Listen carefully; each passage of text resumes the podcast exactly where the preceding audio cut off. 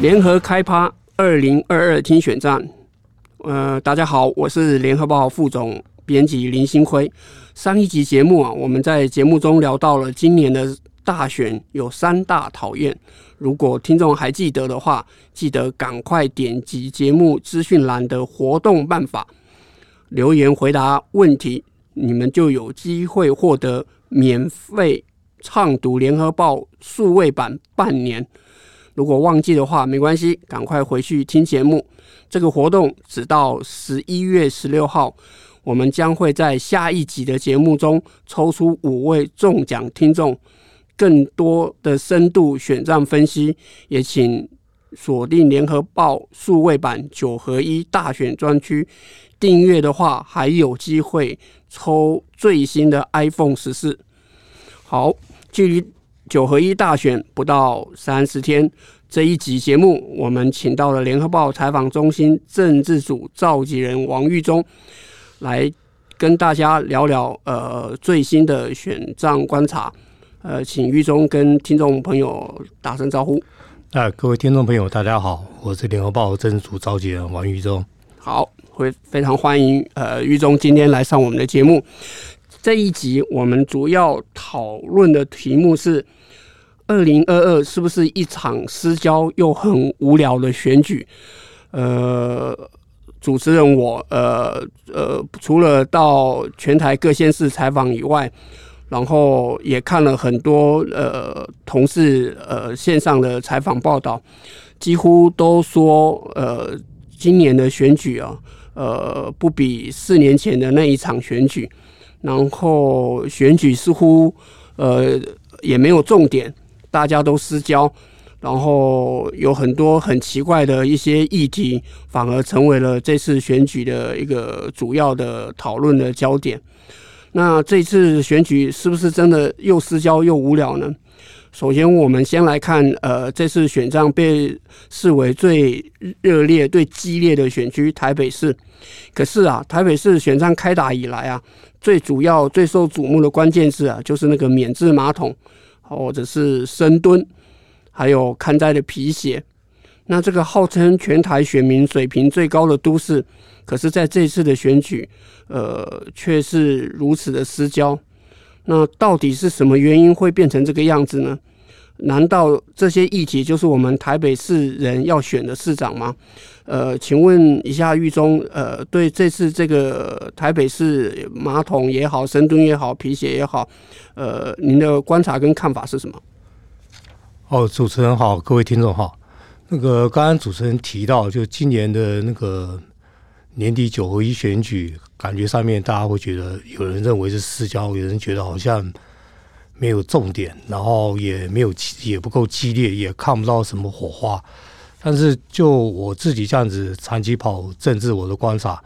那个必须要拉回到二零一四跟二零一八，二零一四有柯文哲，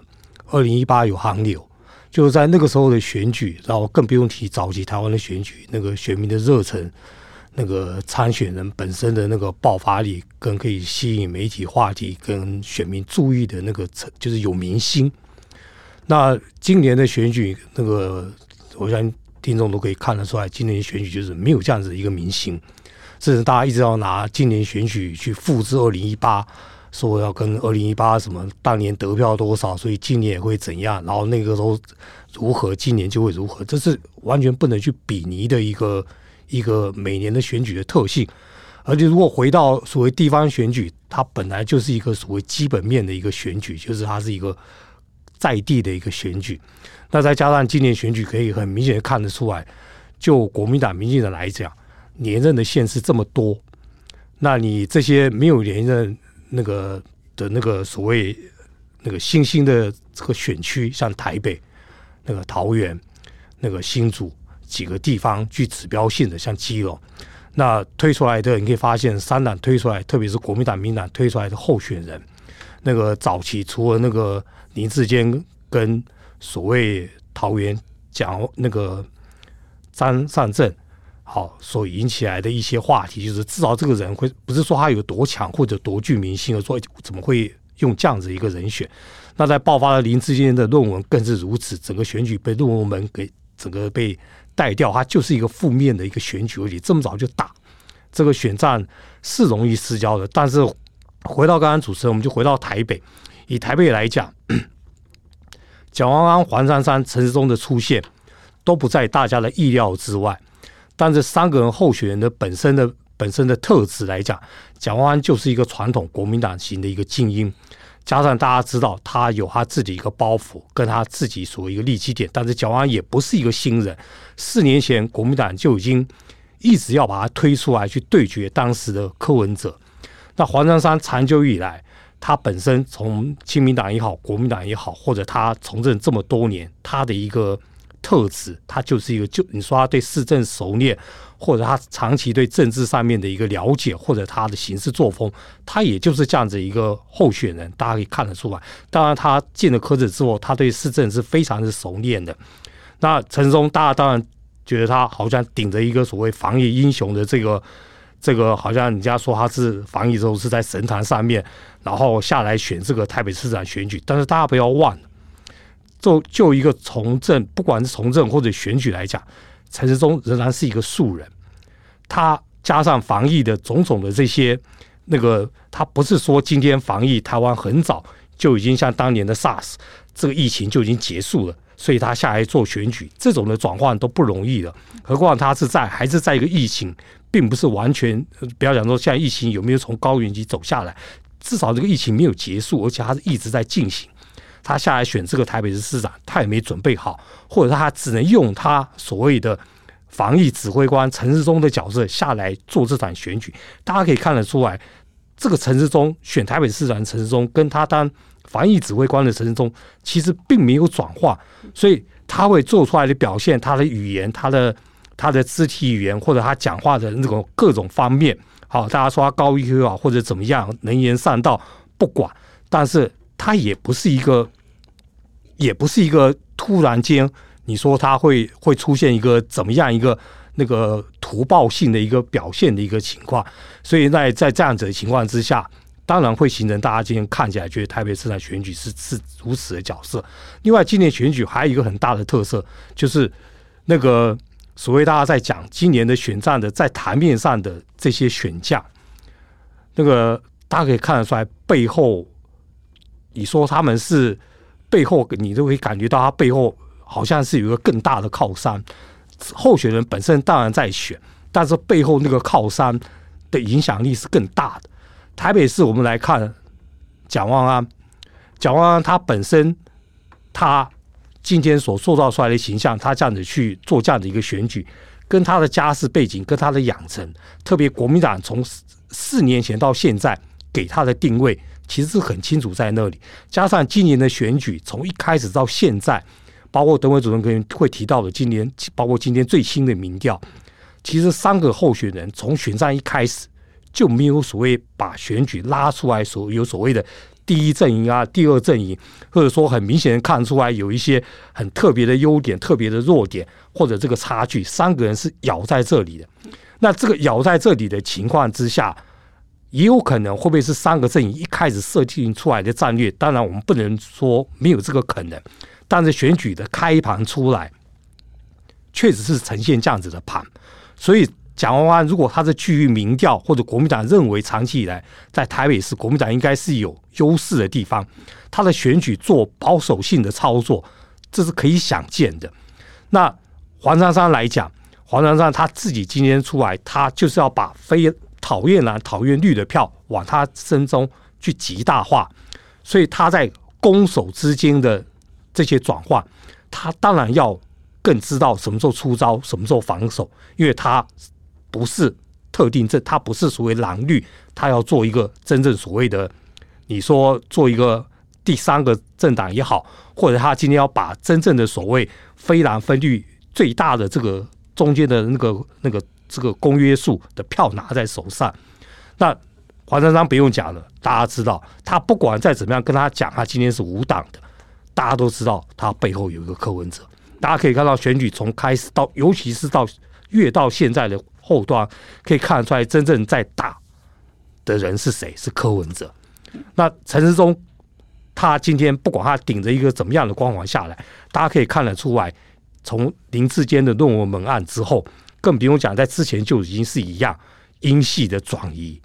把台北这边当做他们最重要的碉堡的一战。陈时中背后就是整个英系，所以你可以发现的出来，就是选举在这样的情况之下，他的各包括选战策略的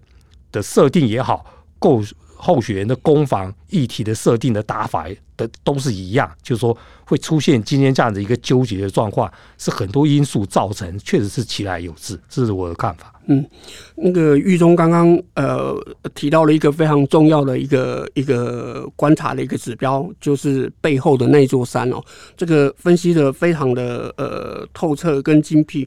确实是哦。这次呃台北市这三个人，呃台面上呃虽然是蒋万安、呃陈时中、黄珊珊在选，可是台面下呃的那个他们代表的那个人呢？反而是成为这场选举的主要的一个焦点了啊。像呃黄珊珊的背后就是柯文哲，那陈时中的背后英系也其实也就是蔡英文。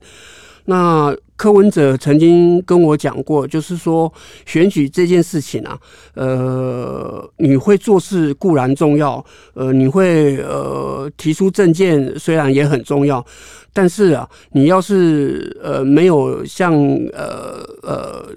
呃，当年陈水扁或是赵少康这种政治金童，这种呃个人的那个魅力的话，你是很难在这场选举里面去主导议题哦，制造呃声浪，然后。引引引导那个民意的走向啊，所以今年台北市长选举，感觉那个议题很发散，也是因为呃这三个呃候选人呃基本上他们并没有那么鲜明的那个政治光环跟那个个人的魅力啊。呃，蒋万安就是呃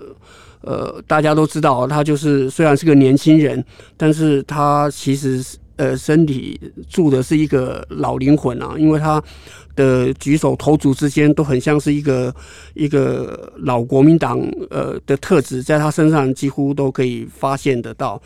呃，所以说这次的选举呃也会呃让这次相当的失焦，他没有办法像二零一八年呃有韩国瑜，二零一四年有柯文哲。那另外一个原因，当然也是呃，我觉得呃，今年的选举会失焦，然后有人说很冷，也可能有很大的一部分的原因，就是因为呃，选民在经过。这么多次的选举洗礼之后，冲刷之后，他们对于政治人物的判断，他们心中已经开始有自己的一把尺，他们不会跟着候选人这样呃起舞。我觉得这个现象，其实选举冷这个现象，呃呃，在某种程度来讲，对民主政治来讲，不失为一件好事。那刚刚最新呃出炉了台北市长的民调。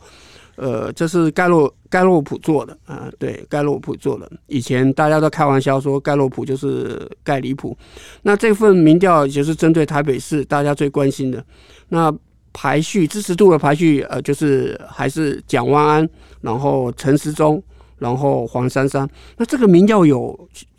有意思的是，蒋万安跟陈时中的那个支持度是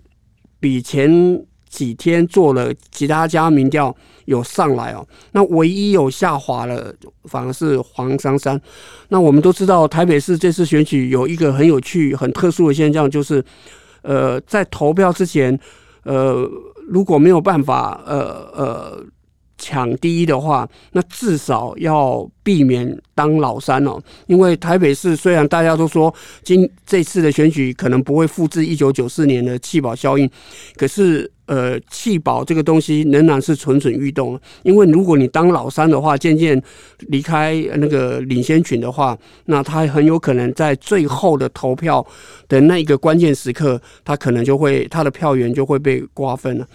那这个现象也显示，有人观察到，就是说，呃，随着投票日逼近，那个政党的对决这个态势啊，也慢慢的集结了。然后，尤其是民进党那个呃他们几乎基本盘有高达八成的人都已经归队了，就是要呃要力挺陈时中。那育忠能不能简单的、快速的帮我们分析一下这份民调它代表的意涵？就是说到最后，如果形成政党对决的话，这个呃。对于没有政党澳援的第三势力无党籍的黄珊珊，会不会是一个非常大的压力呢？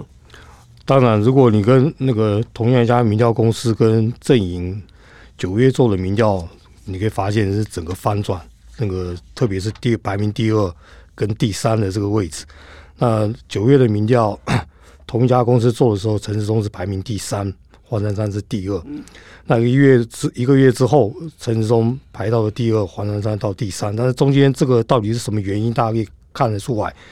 就是那个尤其有一两个现象是很值得到最后三十天来观察。第一个就是蒋万安持续保持领先，但是你可以发现这个民调未表态率的选民还是在那里。然后就是中间跟年轻选民，那另外就是你可以发现出来这个盘。那个离所谓国民两党的基本盘的四成，好，所以大家在讲的三成到四三成五到四成的票，它是不是也是这样的一个走势？这是很值得观察。但是更重要就是说，如果真的是黄珊珊掉了第三，那是不是跟柯文哲、蒋万安最近？不约而同打陈松打得太凶，或者是政党的票的归队都有可能。民民进党的基本盘就是在那里。即使是林佳龙、侯友谊喊出什么赢家二十九万、四十万票，但是在我看起来，你新北的人，就算民进党那些真正的支持者再怎么样对侯友谊觉得他有在替台新北市做事，到了选举。绿的选票就是会归队，这是必然的。当然，你可以讲说他的归队的票，或许在过了多少年，因为执政的包袱会有流失，这个再去观察。但是这个民调你可以发现，如果是照照着今天这样的一个走势，那个接下来的选举会会出现一个会出现一个非常那个三强对立，会出现一个很值得观察，就是当三个人不再是绑麻花，而是你一二名开始把领先拉走的情况之下。那弃保的东西会不会出来？那你又能如何弃？那如果是这样子的一个走势，那不是就是复制了当年赵昭康、陈水扁跟黄大洲的一个状况？那如果是这种状况出来，我们当然这都是假设，因为这个民调现在都是参考。那就是你蒋万安保持了稳定的领先，可不可以拉到让你足以单选赢过陈时中的那个四成，过四成，甚至到四成一、四成三往四成五走？的那一个稳定领先，甚至一定会赢的那个票数。第二个就是陈时中从绿的基本盘往四成走，好，那他是不是可以最后跟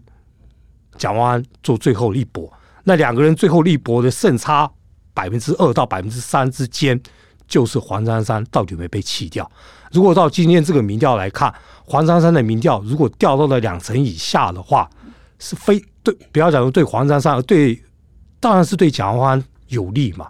陈时中不管你绿的选票怎么归队，那黄珊珊的票如果拉到了两成以下，那就已经不是所谓的三强鼎立了。但是当可是即使在这样的情况之下，黄珊珊票如果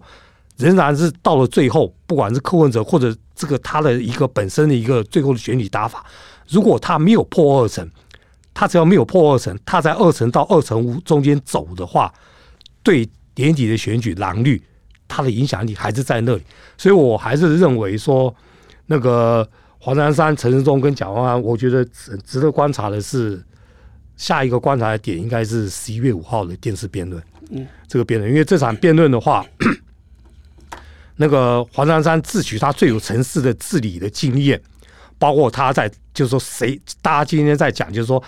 不管是怎么样，就有的候选人他只想打赢这场选举。当台北市市长，可是谁能够治理台北市，把台北市的给台北市的选民一个更好的一个台北的未来，所谓城市治理的能力，这个特质是在黄珊珊身上。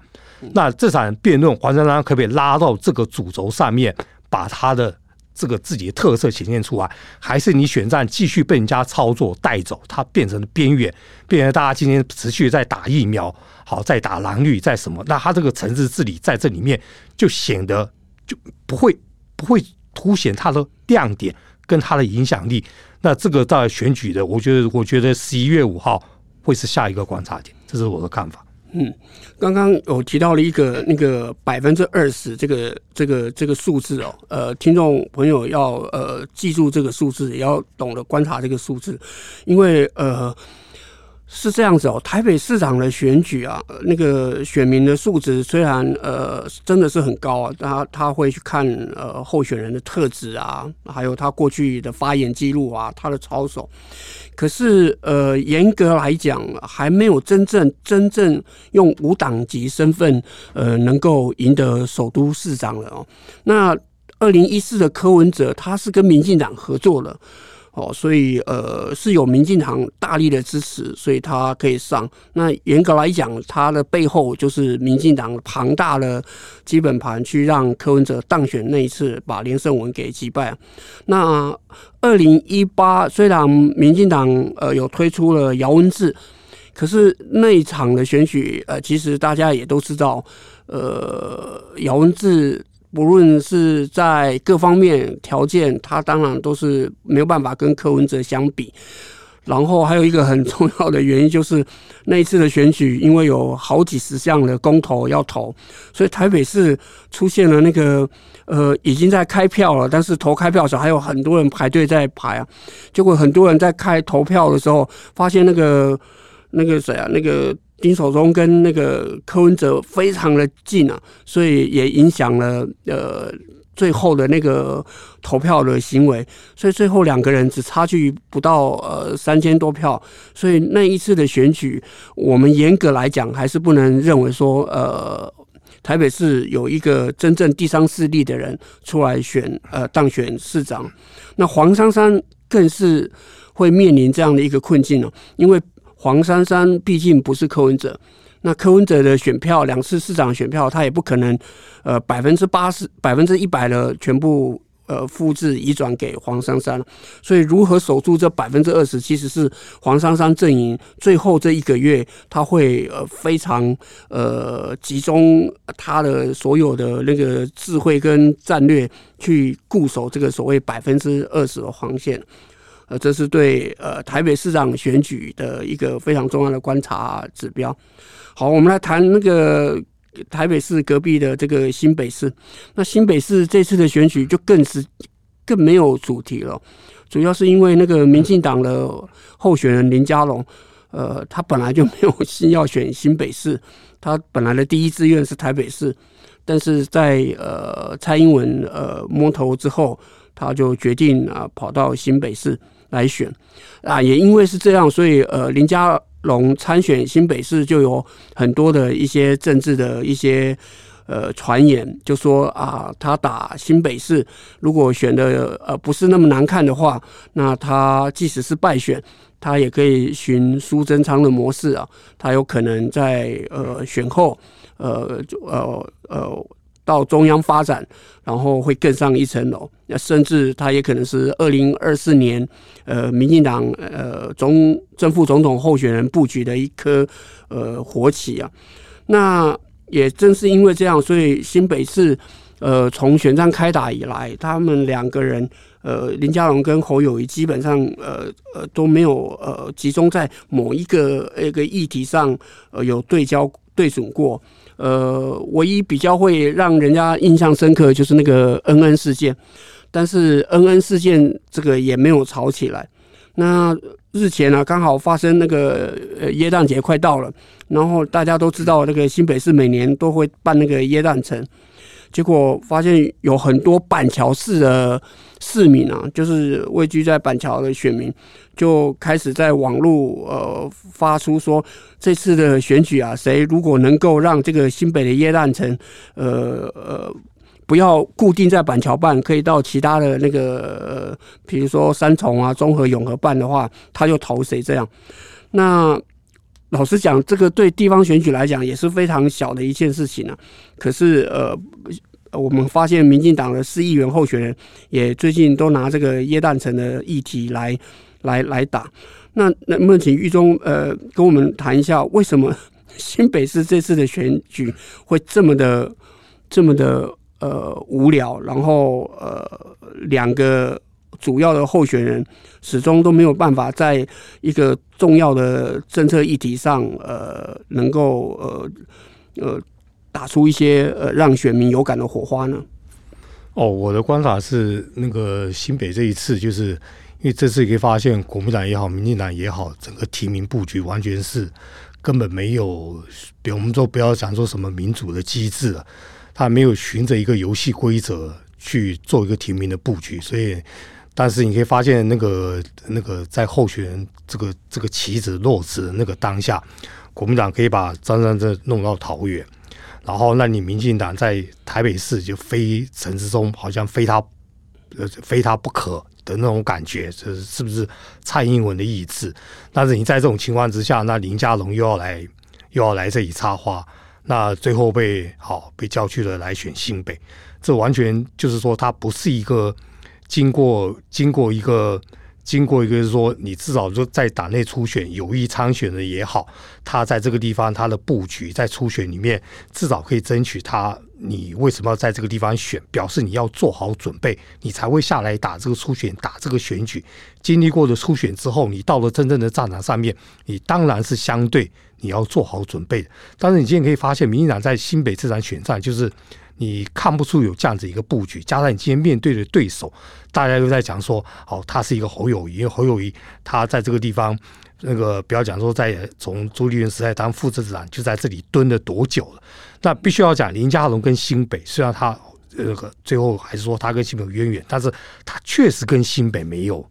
没有交集，他也没有在这里做好准备就下来打。你不能把一个新北市市长的选举当做一个台中市长的选举在打，更不能当做说，哎，我今天来打的是台北市，所以台北市能打，我也可以来新北市打。我选过了台中市长，我当了台中市市长，我有城市治理的经验，所以我今天可以治理，连台北我都可以选。照很多人的讲法，我台北都可以选，我都已经做好了当台北市长准备，新北又为何不可？你如果是这种心态下来选，你当然会出大问题。另外一个点，大家他没有做好准备，你也看得出来。你今天来这里打，好像变成侯友谊有多强，然后他忘记了当年从游锡堃到四年前的苏贞昌，人家是怎么选举，人家当年怎么在新北打出来的。国民党从朱立伦，即使在四年前面对了韩流，你说侯友谊赢了二十九万票，你可以去问问看侯世福真正的团队，问问看侯友谊选前两天三天，他们是这样子认为的吗？就等于就是说，你今天的选举，如果你是一开始就是说，哎，我少赢少输我就赢了，甚至更不用讲说今天你还去不要讲说去犯错也好或者怎么样，今天照道理讲，他最应该打侯友宜的反而是侯友宜今天他的选举真的是在打二零二还是在打二零二四呢？侯友宜的团队在选前没有考虑不选新北市市长，一度要在外面成立办公室，直攻二零二四吗？就民进党今天如果打选举，或者侯友谊今天他可以真的经去去检验他的这些议题也好，或者他今天的那种那种选战的这个策略也好，或者今天像游锡坤、像苏贞昌的打法，真的把你绿营的票一个一个把它把它找出来，选举会打成这个样子吗？对啊，再加上今天民进党的议员，这个更不用讲说，你今天来新北市选举。你有没有跟你所谓的新北市的议员这些候选人有做好联系，跟他们沟通，知道怎么打这场选举？大家不要忘了哦，今年选举是九合一哦。你面对一个寻求连任的一个市长，他有行政的资源在手上，你要打，其实就很难攻了。再加上你如果只是把你自己当做我是一个市长候选人，我今天来打，不管怎么样，我就是寻求我自己的胜利，寻求我自己的选战，甚至不要讲说选输了我还可以怎样怎样。如果你今天是这样，甚至人家再讲一下林那个林佳龙今天他今天来打选举，只有一个目标就是他要当总统，就你不能把这个选举当做你个人的一场选举或者个人一场选战在打。他不要忘了，侯友谊在新北耕耘了这么久。你今天打的所有的议题，刚刚就跟刚刚主持人讲这样，打所谓的耶诞城，你的市议员候选人买不买单？今天市议员候选人如果打侯友谊有票，他们早就嗯，就是就说争争相扑后的就来打了。为什么这些议员的候选人不打侯友谊？打了，结果对他们的选举有帮助吗？甚至还是负面的？就我才说选举要回归到基本面去看。那你说他打耶诞城，打耶诞城这个，你看他，如果大家可以看到这则新闻的出来，就说他不是一个真正有有有规划好的一个选战的议题。你看发展他后面没有连结嘛？嗯，你说办一个耶诞城在新北办会不会引起交通问题？就跟你今天去办所有的，你今天随便办一个，即使是屏东的什么开一个趴在在沙滩上面，会不会带来副作用？青少年治安？嗑药或者不要讲交通的，会不会有负面？当然会有嘛。但问题是，他今天可以一个活动在这里办，一定有他的一个利基点，包括这是城市的一个光荣感，那一定会有人反对。但是你今天是不是到了去检讨他？其实你检讨他，你可以发现林家龙，那不要在新北办，新北耶诞城这个活动就不要了吗？就跟台北今天跨年晚会说不办就不办了。就我就不要在台北市政府办哇，然后我所以，我台北的跨年晚会也不要了。你今天即使是说要把这个台北市政府的跨年晚会从市政府移到哪里去，这都是一个非常不容易的一件事情。如除非你今天就不要了这个所谓的跨年晚会，任何一个地方它可以在。可以把这个延续下来吗？还会有这么多的人潮来吗？是你移到一个新庄，移到一个新店，甚至他讲一什么一区一亮点，这个一乡镇一特色，早就十几年前就喊出来了。耶诞城也不是侯友一开始做的，朱立伦就有，而且那时候不是只有这那个板桥的这个耶诞城嘛？我记得就跟台北那个花火节碧塘也有嘛。所以我就说，但是你可是这个议题烧了两天三天之后，你发现。没有后续，你就发现这个议题根本就是，根本就是等于是抓到了议题就打，或者哎，这个媒体好像议题媒体好像有热度了，我就打谁打蛇随棍上，趁这个热点我再继续打，打了几天哎又没了，那你这不是在消耗议题吗？所以林佳龙这个打法对他来讲可以看得出来，就是是对他非常呃是非常不利的。如果他只是想选到了基本盘，然后选到基本盘就可以。更上一层，更上一层楼，我觉得恐怕一切都未必如他所愿吧。即使说选后的安排也是一样。没错，那个于中刚刚讲到那个少输这个观点了，这个完全完全呃是跟事实相符的哦。我们有去新北市，其实新北市的选情是这样：林佳龙挑战者林佳龙，他希望选情是冷的，就是不要那么的的热，这样这样的话他就可以少输。他输了选票，只要不超过二十万票，他就认为说：“哎，我打得不错，这样，然后我我就算是一场呃打了蛮不错的一场败仗，那他就对他未来的升迁就有。”帮助。那侯振宇那边是希望，其实是希望 选情热一点好，因为呃，刚刚也分析到了侯侯友谊呃，除了寻求连任之外，他也希望借由这次的选举，可以累积他更上一层楼的政治能量，所以这个。少输跟想要大赢之间的那个呃交手，因为他基本上就是没有在同一个呃呃对准那个呃准心，所以新北市的选情，这 这次选举大家呃看到最近几届以来是呃真的是一场最无聊，然后又最没有重点的一场选举。那选举是这个样子，任何一个。呃，风吹草动，一个政治人物的一个判断的一个闪失，它就有可能会让这个选票呃产生呃大规模的移动。那比如说呃前阵子那个尼尼沙台风虽然没有登陆台湾，但是它带来了豪雨，结果重创了这个北部。嗯，然后呃尤其是台北市啊。呃呃，跟呃宜兰，那我们就可以看到台风那天来的时候，呃，其实蔡英文跟苏贞昌哦那天，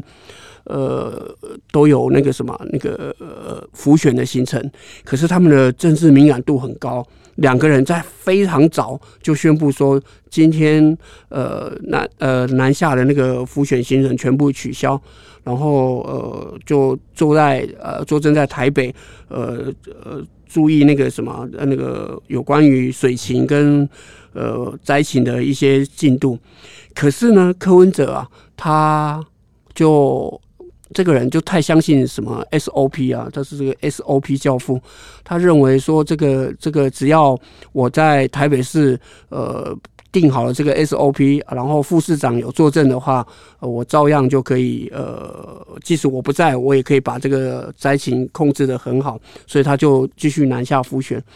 然后当台北那个雨真的很大，那个我们那个联合报戏子后面那个也都积水，那个停车场的那个地方已经出现积水。然后那个媒体在问他说：“哎，台北下大雨哦，有水灾哦，那个你还不回去吗？这样回赶回台北？”他就讲说：“这个留在做呃指挥中心呃救灾的那些政治人物，其实根本就是在作秀。这样，呃，因为我定好了 SOP，我柯文哲不在，我台北市照样可以治理得很好。结果那雨越下越大，已经超乎了那个那个什么那个柯文哲原先的那个什么那个判断。”包括那个百灵桥有好多的车子就就就就就被泡在水里面，就说晚上就紧急不再浮选了，就赶回台北去作证，然后去看一下一些灾情。结果这个勘灾啊，造成了这个柯文哲就被遭受到很大的批评。这也是刚刚我们一开始就讲的，那个柯文哲最近。呃，辅选黄珊珊，虽然他是一个很厉害的呃辅辅选强棒，可是他的一些做法也会致伤啊。那包括这次的这个勘灾，他就呃他的处理的慢半拍，就非常的呃让那个什么黄珊珊也有受到一些的伤害。那台湾就有一种很特殊的现象，叫做看灾政治学。那呃。可不可以呃，请育忠呃，先我们聊一下。那这次小英跟柯文柯 P 他们这次的做法，呃，有哪些差别？那柯文哲说啊，那个是作秀。你觉得柯文哲这样讲，呃，选民会买单吗？哦，我觉得这个这个当然是看那个选，就是回到就是选民的那个观感上面来讲。对啊，那我们可以发现出来，这个就是这这两个。这个没有一定，不能讲说没有一定的标准啊，而是台湾的大家刚才主持人谈到所谓的康灾政治学，他既然提到了所谓政治学，它就不是所谓的所谓的 SOP 嘛。那如果今天一切都照着 SOP 走，那哪里来的政治？哪里来的秀？对，那你说台北市的那个柯文哲讲台北市的 SOP 没有错啊，确实有 SOP。那个像我自己跑过台北市政，那个多年前。那个台北是从象神到纳利，那个时候的那个大家可能年轻人都忘记，可能那个时候的水灾风灾对台北市影响那是大到什么样的程度？在那之后，就从上到下就有所谓要把这个台风水灾也好，要定定所谓的 SOP，因为大家知道所谓的天灾，天灾就是说它就是一个一个就是说它天灾来的时候一旦为患，就是造成的灾害那是非常的巨大。那个都是人民生命财产的伤害。另外就是天灾，它有个所谓的不可预测性，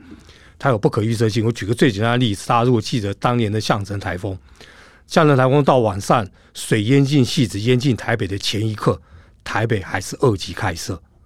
等到水都已经淹进来，你市长再来作证，再来怎样？那都已经来不及了，那不是勘灾而已，而是那个那个你这个你都已经那那个成灾是不得了的，水一旦过了河堤，过了那一个淹进来，你前面看的时候是一公尺，等到水位上来瞬间溢堤的时候，那是不得了的。所以这个这个所谓的那个，那你自己说好，我今天的 SOP 定了，我把所谓风灾所有的数据都摊开，它是二级开设，是三级开设，你市长势必交给是副市长也好，或者消防局长作证，这个确实是有 SOP，但是相对而言，即使是有 SOP 在，你政治人物对今天的灾情，雨真的来了，下在哪里，是不是如你所预期，前一个钟头后一个钟头，或者出现了哪些你预想不到的状况，那就是所谓的。临时的危机处理了嘛？那这个部分，你说你今天身为一个，就是说从蔡英文也好，或者柯文哲来讲，这这你说他是作秀吗？你今天如果你今天做多了，也许会被人家批评为作秀，但是你今天不去做这个事情，一旦量灾被人民去追究，你承受的那个政治反弹力是更大的。那这个蔡英文为什么第一时间要把活动取消？大家不要忘记了，那个前一阵子。台东那边的地震，蔡英文人都到了指挥中心了，我又来啊，我都关心的，总统都亲自他作证的啊，来了这里，好好去那个，结果因为一个视讯处理不当，马上被骂翻。对啊，所以。加上今年碰到选举年，所以你觉得蔡英文还敢再来第二次吗？嗯、那你柯文哲认为说，哎、欸，台北市那个都有 SOP，而且大家也也觉得，甚至蔡英文也可以觉得很那一个，就是台湾这几年有地震，包括之前的那个那个地震，但是台湾已经将近十年、十年、二十年没有重大的风灾跟雨灾，甚至现在大家都是。都是已经是干旱，都要求雨了。嗯，所以在这样的情况之下，政治人物的一个判断，不管你有什么 SOP 也好，但是你在当下，就是大家觉得，就是碰到了这个这个疫情或者灾害的时候，一定是料敌从宽，而且你必须你的任何的应变，大家在跑过去这么多的那个呃台湾的天灾人祸也好，你的所有的 SOP，所有不要讲 SOP，你所有的应变，所有的危机处理，一定是实时在滚动。上午一波，下午一波，到了晚上一傍晚晚上，他一定要时时跟着这个，跟着你的这个风灾的这个这个这不同的一个情况，你就要是滚动，绝对不可能一成不变。你即使是说我之前的活动我照常我可以怎样，但是在当下发生的状况的时候，你势必要做去处理。即使你之间不第一时间不能够赶回台北，你也必须要做出动作，然后。告诉人家，任何东西会有误判，你要把你的态度展现出来，然后该道歉就要道歉，更不能说事后还去说，哎，都没有问题啊，这是中央，这是气象局的预报啊，是否都有人去处理啊，甚至去反过头来去反质疑别人作秀，那你自己的应变又在哪里？这是你政治人物都要去，每个人要去都要去面对，不管是柯文哲、蔡英文也好，所以柯文哲的那个讲法当然是不当的。确实哈，那个呃，跟呃。听众分享一下，那个为什么政治人物会这么重视这个救灾啊？我们先讲一个一个非常失败的例子啊，呃，就是那个马马英九马前总统，大家知道，二零零八年他以这个呃非常高票的一个得票率啊，然后当选了那个中华民国总统。他那个时候无论是支持度，然后喜好度，都是。国内所有的政治人物都没有没有人可以看不到他的那个车尾灯哦。可是呢，在八八风灾那一场，原则上就是呃马英九的个人政治声望从最顶峰开始往下走的一个重要的一个转折点。那个风灾呃这么的严重，然后呃马马前总统呃虽然。呃，也到了现场，可是他在现场接受那个外国媒体访问的时候，呃，他一直用 they t h e y 来形容那些呃灾民啊，他只是犯了这样的一个呃，我认为不是很大的一个错误，可是就被全。呃，国的人民认为你作为一个总统，竟然没有民胞物与，没有同理心啊！你还在这此时此刻可以分出呃灾民叫他们，然后你是我们这样，那种感觉就呃引起非常大的一个一个一个反弹，然后也惹起了非常大的一个民怨。那当时呃马英九政府他的那个那个行政院的秘书长。呃，也呃发言啊，就讲说啊，我刚好那个八八风灾嘛，八八，所以父亲节。他说父亲节我带跟父亲去吃饭，有什么了不起？好，他也是因为这样一个失言，结果他就轰下台了。啊，当然很多人认为说，呃，选民认为，呃，可能会认为说，这个是我们台湾的。呃，人民要求的太苛刻了，可是呃，民主政治就是这个样子。我可以呃把你捧得高高的，可是，一旦我们发现你跟我不是属于同一个呃类群的人，不是属于同一边的人的话，我也可以把你摔呃重重的摔下去，帮你拉下来。所以马英九是从那个时候开始在走衰运了。所以呃，虽然他二零。一二年，呃，连任了，可是，呃，那个气势就没有当年，呃，马英九要角逐二零零八年总统的时候，全台只有一个明星啊，那就是马英九。但是在八八风灾之后，呃，发现，呃，马英九他真的是跟跟人民距离真的有点遥远了。刚刚玉中讲的那个相声啊，那里啊，那个中创台北。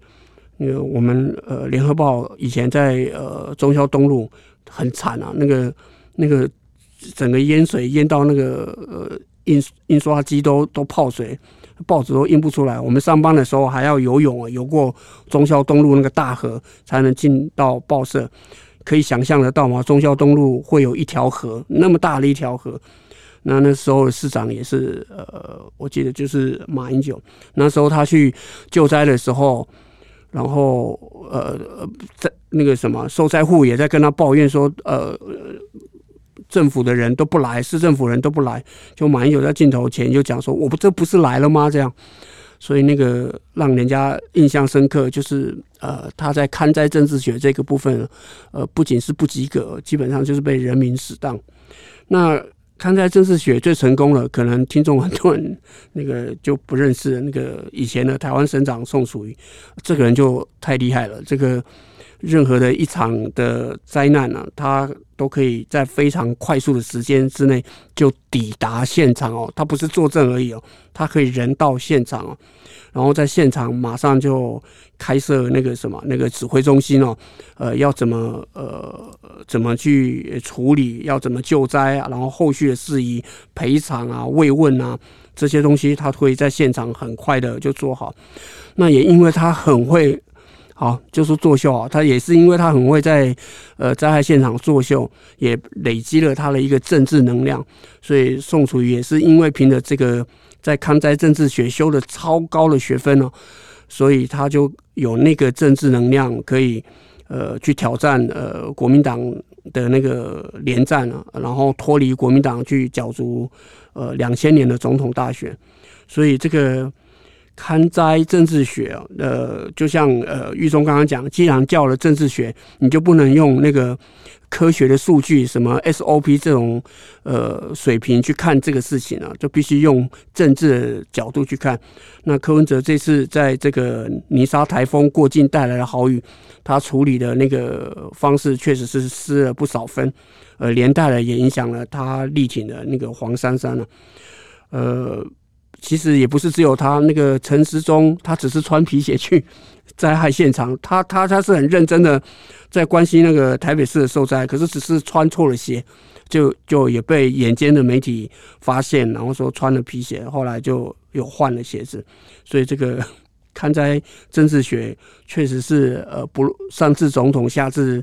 呃地方首长都是必须要修的一个学分。那我们谈完了新北市之后，我们来看看桃园，桃园呃。一样哦，这个也是呃没有呃重要的一个焦点，为什么呢？桃园这次的选举，呃，表面上是呃张善政跟那个郑运鹏在选，可是所有桃园市的市民或选民去问去走一圈，都会知道说，呃，桃园市啊，其实他背后的那个。两个人在选举，那曾运人背曾运鹏的背后就是那个郑文灿，哇，郑文灿真的是把他当成第三任在选举，只是他比习近平辛苦一点，他要下去拜票，习近平不用，只要搞搞好那个什么中常委跟中央委员就可以了。那国民党呢？国民党是那个议长邱奕胜。那个邱奕胜，呃，据据了解说，呃，他张昌正现在呃会陷入苦战焦灼，是因为邱奕胜还没有动。那邱奕胜没有完全动的原因，是因为呃，其实郑文灿当市长，邱奕胜当议长的时候，这两个人就府会呃合作无隙呃无碍啊，就是非常的如胶似漆啊。所以，呃，邱医生在这次的呃选举，呃，也没有呃用很大的力。那这个可不可以谈一下这个郑文灿跟邱医生他们两个人态度？呃，为什么会在这次的桃园市长选举，呃，扮演那么重要的角色呢？哦，刚刚那个主持人提到那个当年的抗战，其实我在我里面那个大家在讲政治人物、政治人物的典范，其实都在过去。你说当年勘灾最有名，宋楚瑜当然不用讲，他那个懂得懂得那一个。那如果大家没有记错的话，更早年那个李登辉九二一，甚至民国七十七年陈庭南在宜兰县长，那个半个身子泡在水里面的那个那个那张照片，就说那个懂不懂得苦民所苦，或者 怎么作秀，那个人家的例子都在那。重点就是说你自己的政治人物当下的一个性格跟你的一个阴影，所以说这这个这些东西其实都都不是什么那一个，是看你人家在讲一下你的态度，你怎么去做事，跟你的那个那个，尤其是态度，那是最重要。那接下来就回到那个桃园的选举，跟刚刚主持人提到的那个桃园选举，大家觉得国民党。好像 胜负的关键在邱奕胜，那民进党好像是郑文灿在选。这里面 我把它分开两个地方去讲。那个民进党，你说郑运鹏是郑文灿在选，那这当然是因为郑文灿是现任的市长。大大家可是大家就是从从刚开始的哈，你说那个林志坚。好，到后面的郑云鹏好像都是要靠郑文灿去抬啊，或者他把他当做第三人在选。可是大家这边要看出他有一个前后的一个不一样。第一个就是说，这个市长的候选人如果今天完全是由蔡英文在主导，大家会认为今天如果是林志坚在打的话，郑文灿当然有他的一个影响力，但是会变成郑文灿一个人的选举嘛？嗯。那后来 临时那个出了事情，必须要换人，郑云鹏。上来了，然后郑云鹏打选战，从打打了一个月、两个月，到现在剩下最后三十天了。郑云鹏难道不想在这场选举里面拿回自己主导的角色吗？为什么打了到剩下最后三天，还是一样变成了郑文灿一个人的选举？大家会觉得说：“哎，你要打这场选举，赢了之后你才有二零二四。如果选输了，林智坚你没有扛下来，你也有责任，你也没有二零二四。”那只是党内在互相派系在斗争也好，或者你今天当然郑文灿的角色是很重要，但是他为什么会真的变成了一个人的选战？这也是有主客观的因素在这里面。就说郑运鹏为什么不想把选战主导权拿回来？是时间没了，没有时间了，是他个人的因素，还是因为郑文灿真的有这么强？还是因为这里面隐含人家在讲一下选举，在打一场选举，今天会赢，打到赢的。要赢的时候，选举最后看到的选举气氛是不一样的。那个时候已经看到的是选后，选输了，同样在最后的时候，他也是选后，他就是一个善后，是一个选后的安排。就你既然已经看到这场选举，大概没有，甚至就是大概是一个必输的一个盘。你要避免伤害，避免伤害，不但是要。不要对自己的团队伤害，你还不能对其他的候选人，就我刚刚一直在讲的，你还有其他的议员的候选人，甚至对你这个党造成伤害，甚至你还可以从这里面去倒打对手一耙，去人家讲的，所以营造你的未来的，不管是更上一层楼，或者在东山再起的机会，这就是这里面好玩。那郑文山为什么到最后变成这个样子呢？郑运鹏现在难不成有人认为说，这场选举选输了就是郑文灿？选赢了，最后市政还是我主导，所以这是一个两不输的局面吗？还是因为怎么样的一个情况？但是确实跟主持人讲一下，你选举民进党把它打成这个样子，郑文灿用他的市政资源是当做第三任在打，民进党的选举确实变成了郑文灿的选举，这一点是吻合的。但是国民党的就更好玩了，这场选举大家会觉得哦，说是那个朱立伦把张善政硬要抬出来。然后最后好，那个邱医胜的整合整合不成，好，那整合不成，成与不成是邱医胜是关键，成与不成，最后这场选举的输输赢，好都不是这件事啊。回过头来去看，是你朱立伦的责任了。那这也很好玩啊。那张善政在这里面干什么？他是一个当过行政院院长、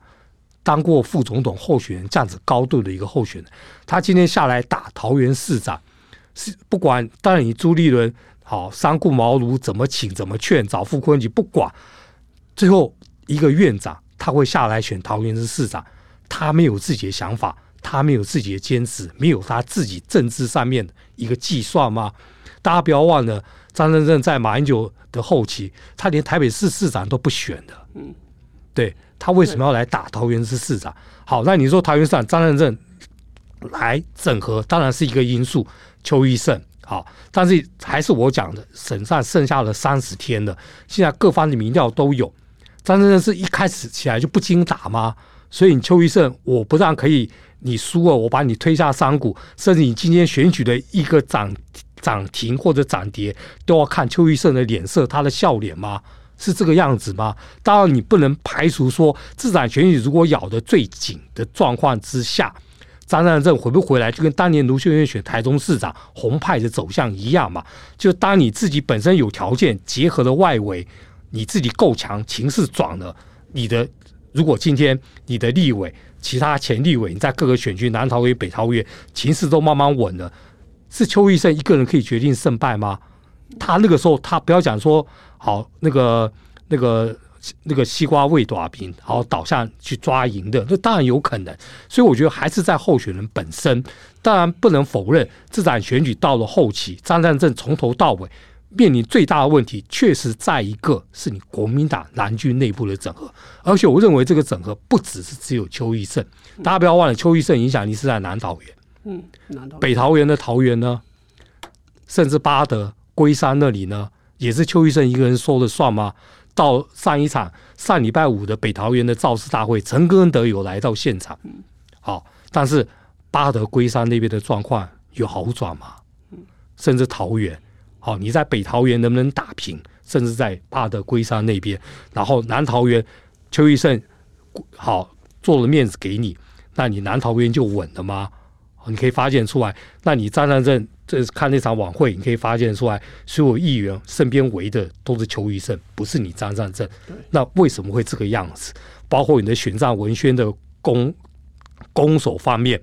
你张善政坚持你自己的风格，还是像我讲一样一样嘛？就你有没有帮到其他的候选人？你坚持你自己的风格，这场选举不是只有你，你要去当母鸡，你是要靠团队，大家鱼帮水，水帮鱼，以这个选举才能够打到团结胜选。这一直以来就是张善政的问题，但是我也相信到了选举后期的时候，整个国民党能不能整合，甚至那个团结，把这个选举打。这个选举到最后的三十天，因为郑文灿的实力一直摆在那里，国民党包括那个朱立伦的老团队，他的老臣很清楚郑文灿的能耐。那你最后突围不突围了他，就你今天不团结都不要想赢的，何况你不团结。这个确实是选举的一个最后的关键。嗯，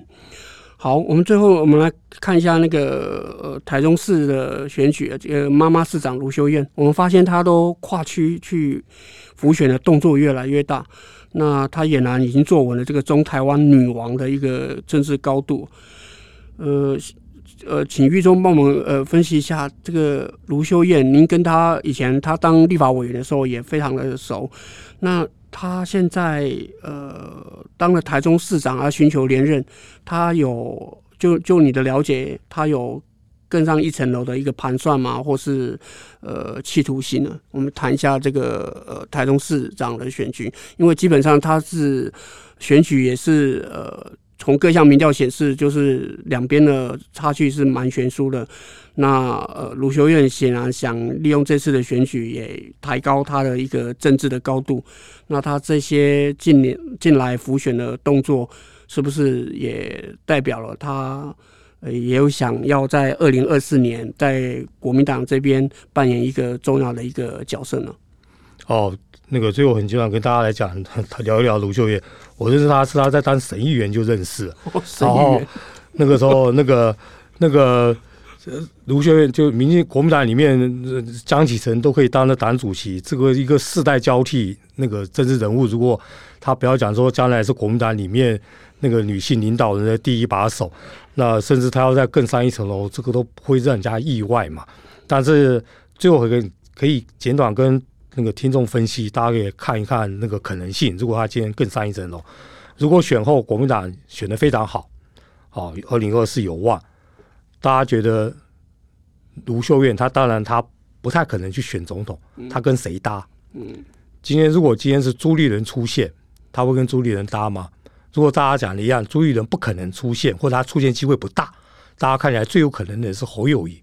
侯友谊选总统，另外一个直辖市市长搭档去选副总统。大家觉得可能吗？嗯，